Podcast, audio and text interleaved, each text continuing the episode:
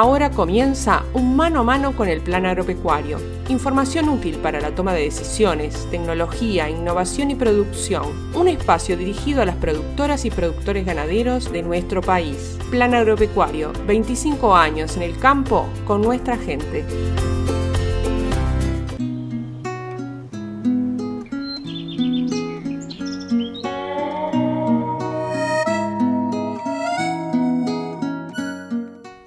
Buenos días amigas y amigos, es un gusto estar nuevamente compartiendo este espacio de diálogo, de comunicación, de información para las productores y productores ganaderos de nuestro país a través de los diferentes medios de comunicación donde tenemos la posibilidad de compartir esta media hora con todas y todos ustedes. Hoy con un programa como nos gusta a nosotros, vamos a tener la palabra técnica de una institución amiga como es el Secretariado Uruguayo de la Lana a través de Sergio Fierro, veterinario, quien se va a estar refiriendo a la situación de la majada en este momento donde comenzaron las pariciones y qué elementos sanitarios y de manejo hay que tener en cuenta en esta etapa del año, en esta etapa productiva como son las pariciones y la lactación. También va a estar presente en este programa Manuel Peraza, quien es un productor de la zona de la Fajina en el departamento de San José, quien se va a referir a su sistema productivo enfocándose principalmente en la alimentación de los animales, ya que tiene una recría y una invernada de, de novillitos. Y bueno, cuál es el uso que le da a las pasturas en este sistema, también cuál es el rol que cumple la suplementación, el silo de grano de planta entera de sorgo, incluso el campo natural, este productor que hace dos años lleva adelante este sistema productivo. Pero sin más que agregar, vamos directamente a la palabra de los protagonistas. Queridas y queridos oyentes, como comentábamos el programa y vamos a estar charlando con Sergio Fierro, técnico del Secretariado Uruguayo la Lana del Sur, en la zona norte, en el litoral norte del país. Sergio tiene la bendita profesión de veterinario y desarrolla sus actividades en el plan este, justamente en, esos, en esa temática, en esos temas. Buen día, Sergio, es un gusto estar conversando contigo. El gusto es mío y a través de mí el saludo a todos los productores desde la institución del Secretario Uruguayo de la Lana. Y bueno, este, estamos acá en base a, la invitación que, que, me hiciste llegar para conversar algunos, algunos aspectos este, interesantes en la, en la producción ovina para estos momentos. Bueno, estamos en un momento que podríamos decir eh, donde se genera el producto por lo cual el productor trabaja todo el año para lograr eh, el objetivo de, los corderos, ¿no? En plenas apariciones, por lo menos como tú decías antes, ya pariendo algunas majadas en el norte y por parir algunas en el sur. ¿Cuál es el, estado de las majadas? ¿Cómo se vienen desarrollando las pariciones? Bueno, eh, sí, como, como, tú venías diciendo, la, estamos en un momento de ciclo productivo, ya estamos este, mediados de septiembre, ¿verdad? Eh, en donde las apariciones tempranas de otoño, ya la mayoría, ya los picos ya han culminado, o sea, uno ve por la ruta, ve mucha majada, desde la ruta digo, ve mucha majada parida. Y bueno, sí, este, es uno de los momentos de cosecha del producto del sistema. Este, la esquila es uno, la aparición este, señalada es otro. Y, y, desde el punto de vista sanitario tenemos algunos, algunos factores importantes para observar. Eh, me gustaría hacerte algún otro comentario respecto al estado de las majadas. En general, el estado de las majadas es bueno. Eh, ha sido un año en el cual la parte parasitaria ha estado bastante tranquila. Estoy hablando de los parásitos gastrointestinales. Y desde el punto de vista de los momentos de, de aparición, de las condiciones eh, para la aparición, tuvimos algún, algún evento climático fuerte a principios de, septiembre. Y recordar la importancia del uso de, de una herramienta generada interinstitucional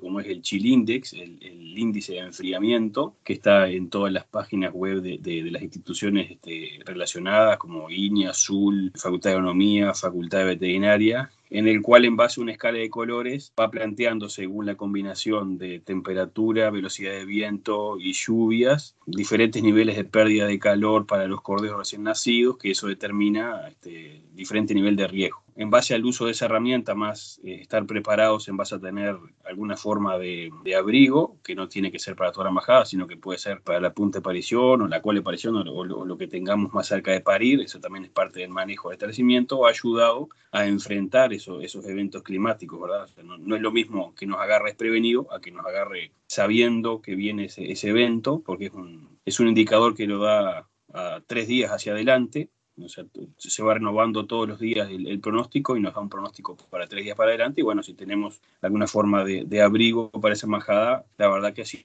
una, una, ayuda muy importante. Bueno, estamos en plena aparición. ¿Cuál es el manejo sanitario que puede desarrollar el productor eh, hoy en día cuando comenzó esta, esta etapa de la majada?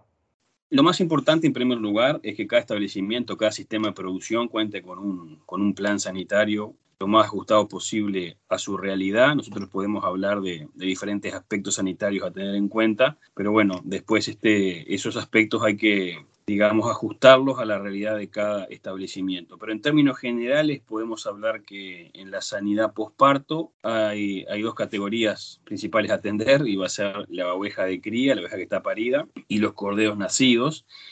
Y eh, los voy a tratar un poquito por, eh, aparte porque eh, tienen algunas implicancias diferentes, ¿verdad?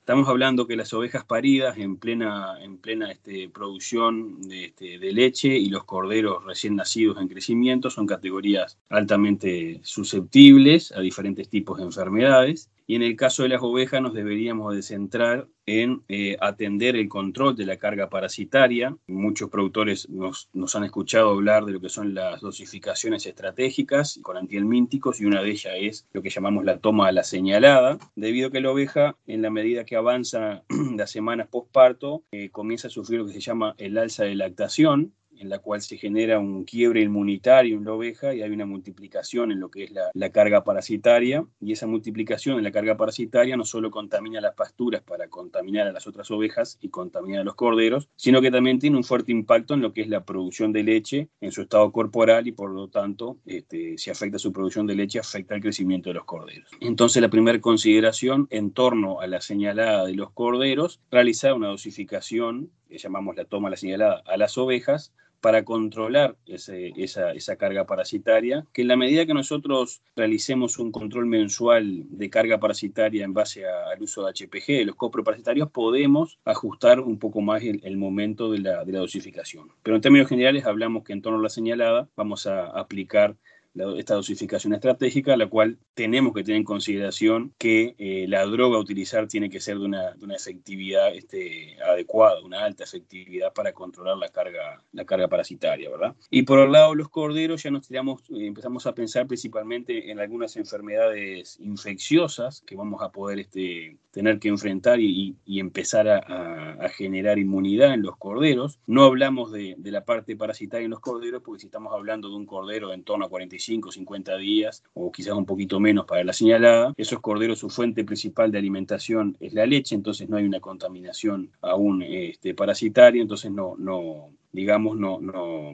no vale la pena dosificar un animal que, que no tiene carga parasitaria. Estamos este, haciendo, estaríamos haciendo un, un, uso no adecuado de las drogas en esa categoría. Entonces, sí la toma las ovejas, no a los corderos, y en los corderos principalmente eh, pensar en lo que es la vacunación contra el clima contagioso y la vacunación contra clostridiosis. Este, estamos hablando además de, de, de, la señalada, ¿verdad? De, de toda la operativa de la señalada, la vacunación contra ectima y contra clostridios y la vacunación contra ectima, una enfermedad altamente infecciosa, contagiosa, viral, que eh, la mejor herramienta que tenemos para, para lidiar con ella es la prevención mediante la vacunación, esa raspadita que se hace puede ser en la oreja de los corderos o en la verija, donde, donde mejor sea, en general en la, en la señalada se hace en la verija, es una vacunación que nos previene de muchos problemas a futuro y es una vez en la vida y, de muy bajo costo. Y por otro lado, eh, todo lo que refiere a la vacunación contra enfermedades clostridiales, comenzar el plan de vacunación de los corderos, son vacunas subcutáneas que protegen contra una amplia gama de enfermedades clostridiales. Nosotros resumimos todo eso en,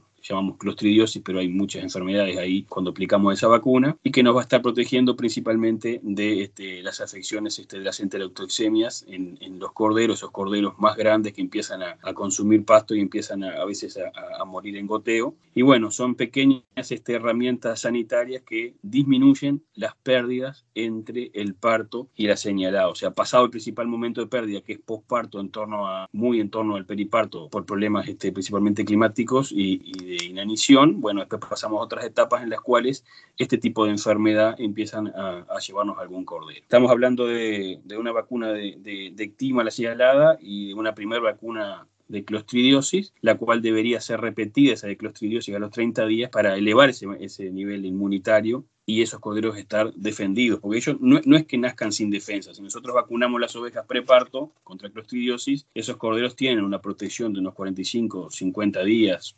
La literatura varía un poco, pero en términos generales precisamos reforzar porque esa, esa inmunidad, esa, esas defensas que la oveja le pasó por el calostro se disminuyen luego de un, de, un periodo de, esos 45 o 50 días, como mencionábamos, entonces necesitamos una nueva protección. En términos generales, la, la parte sanitaria sería, sería esa en torno a, la, o sea, el posparto inmediato, la señalada, y ya que estamos, recordar también que es un buen momento para ir pensando otro manejo sanitario, que es la preparación de los potreros para el destete de los corderos. Si bien estamos este, en septiembre y seguramente esos corderos van a ser destetados allá por diciembre, enero, y parece que no suena una planificación sanitaria, la reserva del potrero de parición de los corderos es parte de la planificación sanitaria, debido a que cuando nosotros destetamos los corderos, le estamos haciendo un cambio brusco de alimentación, tenemos que reservar un potrero para tener buena alimentación para esos corderos y además con un cierre, y ahí varía un poco la cantidad de días de reserva, pero por lo menos siempre hablamos al menos 90 días de cierre, nosotros empezamos a bajar las cargas parasitarias de los potreros y de esa manera dosificamos los corderos al ingreso de ese potrero, pastorean sobre un potrero que está menos contaminado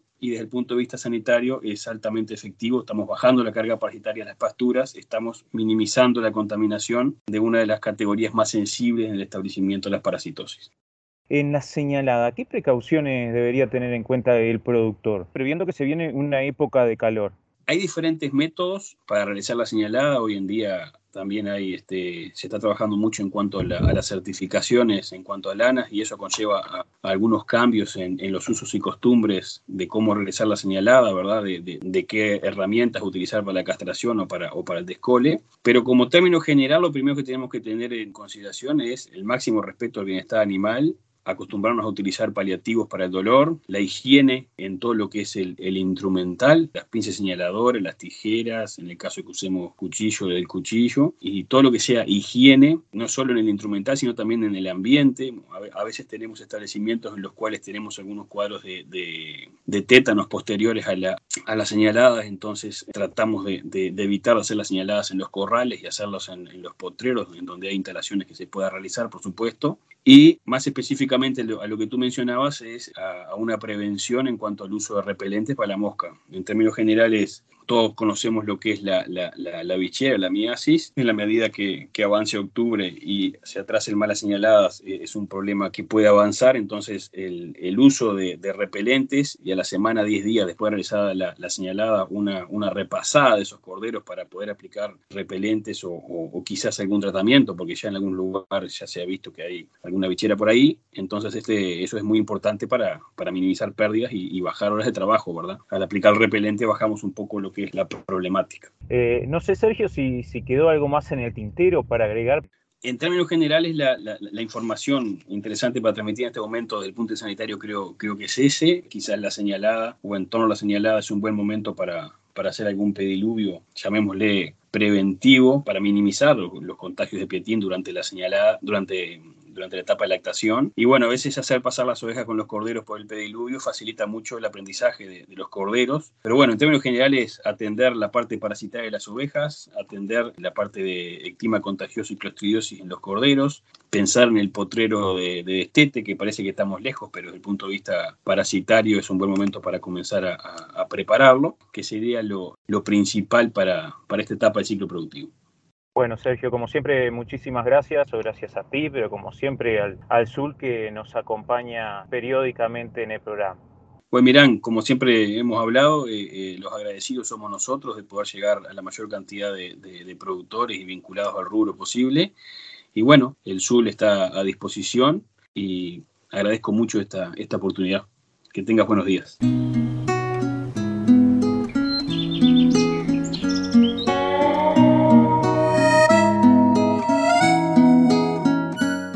Agradecemos, como decíamos, al Secretariado Uruguayo de la Lana del Sur que siempre nos acompaña, en este caso, mediante la palabra del doctor Sergio Fierro. Sos a través de la página web del plan actividades de extensión y capacitación, publicaciones, videos y todas las novedades de la institución actualizadas. Visite nuestra web en planagropecuario.org.uy.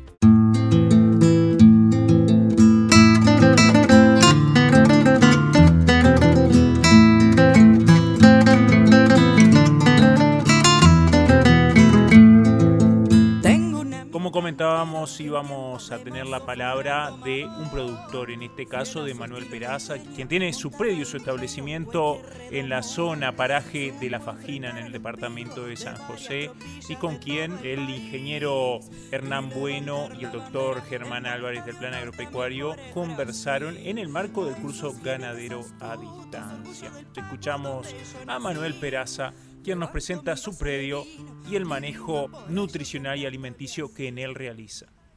Este, mi nombre es Manuel Peraza, soy de acá de San José, natal. Estamos en sesional cuarta, en Paraje La Fajina. Como de arranque, para comentar un poco, hace este, tres años que, estuve en el plan y bueno, ahí fue donde me capacité, integrándome un poco más, porque uno siempre con el, gusto y la iniciativa de querer arrancar el emprendimiento, pero cosa de tratar de, estar sobre lo cierto y bueno, y, más seguro fue donde se me presentó la posibilidad de, ir al curso en base a la compañía de un ingeniero y también este, de un veterinario a la hora de hacer sanidad y todo. Me animé hace dos años ya que estamos haciendo este, recría, empezamos a acomodar y a colonizar este chacras y, hoy estamos haciendo una recría de, novillo de uno a dos años, suplementando con silo. Cuando arrancamos el, digamos, hacer el, sistema, habíamos arrancado con vaquillonas, este, vaquillonas nuevas también, porque en conclusión tratamos de manejar un poco el tema de la edad porque eso da también márgenes, márgenes o alternativas de salida después de, a la hora de, de vender el ganado, ¿no? Y la vaquillona, en conclusión, después, por motivos, digo, no técnicos, que también podrían haber sido también a la hora de decidir, la dejamos, que fue, la vaquillona también tiene que, no se puede engrasar mucho, digo, y, como nuestro sistema también un poco se fue este, extendiendo con el tema de la comida, a la vez de ir colonizando chacra, como bien dijimos en un principio, se dio la posibilidad de empezar con los novillos y ahí es donde empezamos a comprar novillos de uno a dos años. Este, este ganado viene de Rodó, y viene también de, Mariscala. Nosotros tratamos de comprar ganado eh, nuevo, de uno o dos años, como bien dije, porque las salidas de ellos pueden ser, en general, la cuota 481, y si no, si se pasa en quilaje, terminarlo, ¿no? Porque la suplementación, los verdeos y las praderas siempre están, están rindiendo, ¿no? Cuando ingresa el ganado, los animales al establecimiento, se realiza acostumbramiento a nivel nutricional, con la alimentación, claro está, y también teniendo en cuenta lo que va a ser el futuro manejo para que los animales también se vayan amansando. Eh, hoy en día el ganado llega, solo queda con fardo y agua, cuestión de tres, cuatro días y ahí se va viendo si el ganado se va acomodando y porque claro, digo, el ganado pasa totalmente a, por lo general a un sistema donde uno está más encima de él, ¿no? Y entonces el ganado se amansa, se amansa y bueno, este, de tal manera que después se lidea de a pie o a caballo, pero digo, no, no, después el ganado se trabaja espectacular. Eh, nos pasó de que, bueno, por rotación fueron derecho al campo natural y y ahí le hacemos un acostumbramiento tal cual. Tenemos un pedazo chico de, campo natural, es cierto, este, y ahí le hacemos franjas con, con eléctrico, ¿verdad? Y, ya también se le va agregando algún fardo también, este, el ganado logra el acostumbramiento fácilmente, pero dicho de paso, digo, también por la llegada, de tratar de evitar las picanas, pichicata de entrada o el carabaneo de, contra la mosca, todas esas cosas, tratar de, digo, de hacer que el ganado quede conforme en el lugar que llegue, porque ni que hablar que después, al ser un sistema intensivo, tiene que estar, sentirse cómodo viéndolo a uno, ¿no? y eso se siente a la hora de trabajar con el ganado. Una de las fuentes de alimento a las que se refiere Manuel es el silo de sorgo de planta entera, suplemento que complementa la dieta, ya que el alimento fundamental, claro está, son las pasturas. Y esto también eh, Manuel lo ve como una forma de cuidar los verdeos y las praderas. Esto es silo de sorgo de planta entera. Y este lo hicimos a principio de año, ahí en marzo, ahí se hizo, se cosechó, ¿no? Ya estaba punto bárbaro, la verdad que excepcional. El grano lechoso, la planta, la verdad que muy bien. Pensar que digo que fue un año medio del tema del pulgón y eso, nosotros tuvimos bastante suerte en ese sentido. No, no fue que avanzó. A la hora de cosechar, tratamos de ubicar un, un servicio que tuviera el cracker, que es un sistema que, bueno, ustedes lo sabrán, donde quiebra el grano y, y deja un material excepcional, ¿no? Y en esta ocasión, eh, Sorgo fue un BMR 2000, fue, que dio muy buena comida. Este año en particular el invierno no ha sido tan bravo. La idea es complementar cuando no tenemos piso, en el caso de las praderas para cuidarlas un poco más. Y en el caso de los verdeos, bueno, lograr entrar con piso, pero es complementar, ¿no? Lo que no logramos en estas épocas, que son las más complicadas, este, el balance nutricional, digamos. Peraza nos cuenta cómo se utilizan las praderas y los verdeos y qué función tienen en el predio. Un poco también está la teoría que venimos manejando con el ingeniero de ir colorizando las chacras, ¿no? Y todo va acompañado con la parte económica del sistema, porque digo, no nos olvidemos que la empresa tiene dos años y arrancamos en un establecimiento antiguamente tambero, donde ya los tamberos venían con la noción de ya ir dejando, entonces fueron chacras quedándose para atrás, praderas viejas, y en base a la parte económica y la parte simplificativa del sistema, con el ingeniero tratamos de ir colonizando chacras en base a, cómo nos vamos armando, porque si al fondo se ve este, la suplementación del silo, en esta ocasión hicimos el verdeo de avena para que quede ya acompañado, ¿no? Este, y eso nos permite eh, el manejo en corto tiempo, digo, y tratar de colonizando las chacras más cercanas a, cómo manejamos, ¿no? Manuel nos cuenta cómo realiza el manejo de las praderas. La pradera fue hecha con trébol rojo y regras. Va para segundo año, todavía no ha entrado en segundo año. Este, se dejó semillar eh, tanto el regras como, como el trébol. Y bueno y el manejo como siempre franja este, prácticamente que de un día y medio a dos no tan no más más no sino menos sí por el simple hecho de cuidarla las praderas lo principal son las praderas y los verdeos. En este caso estas praderas nos han ayudado bastante están muy lindas este, en general, ¿no? Este año hicimos varias praderitas nuevas, varios potreritos nuevos. Hicimos praderas de dactilis con rojo, blanco. Este, hicimos praderas de lotus y rojo, acompañadas con regrases, ¿no? También porque, bueno, por lo menos sacarles un pastoreo antes de que termine el ciclo de regras. También hicimos una pradera de alfalfa, este, este año hicimos una pradera nueva de alfalfa, este, solamente exclusiva de la alfalfa, con destino a fardo, ¿no? La verdad que se implantó muy bien, muy bien. Este, va a venir muy bien esa pradera.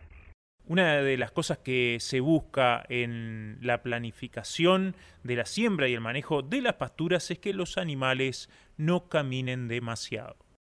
Este, aquí no, el animal no camina no más de 500 metros, digo, porque ya después tenemos que cruzar una calle para los siguientes potreros, entonces tratamos de, ir armando las pasturas y las rotaciones, las franjas cerca del agua y, en este caso el invierno prácticamente han pasado a la vuelta del silo, entonces cuando proyectamos y se, sembraron fue todo siempre tratando de, hacer que el animal no camine lo que no tenga que caminar.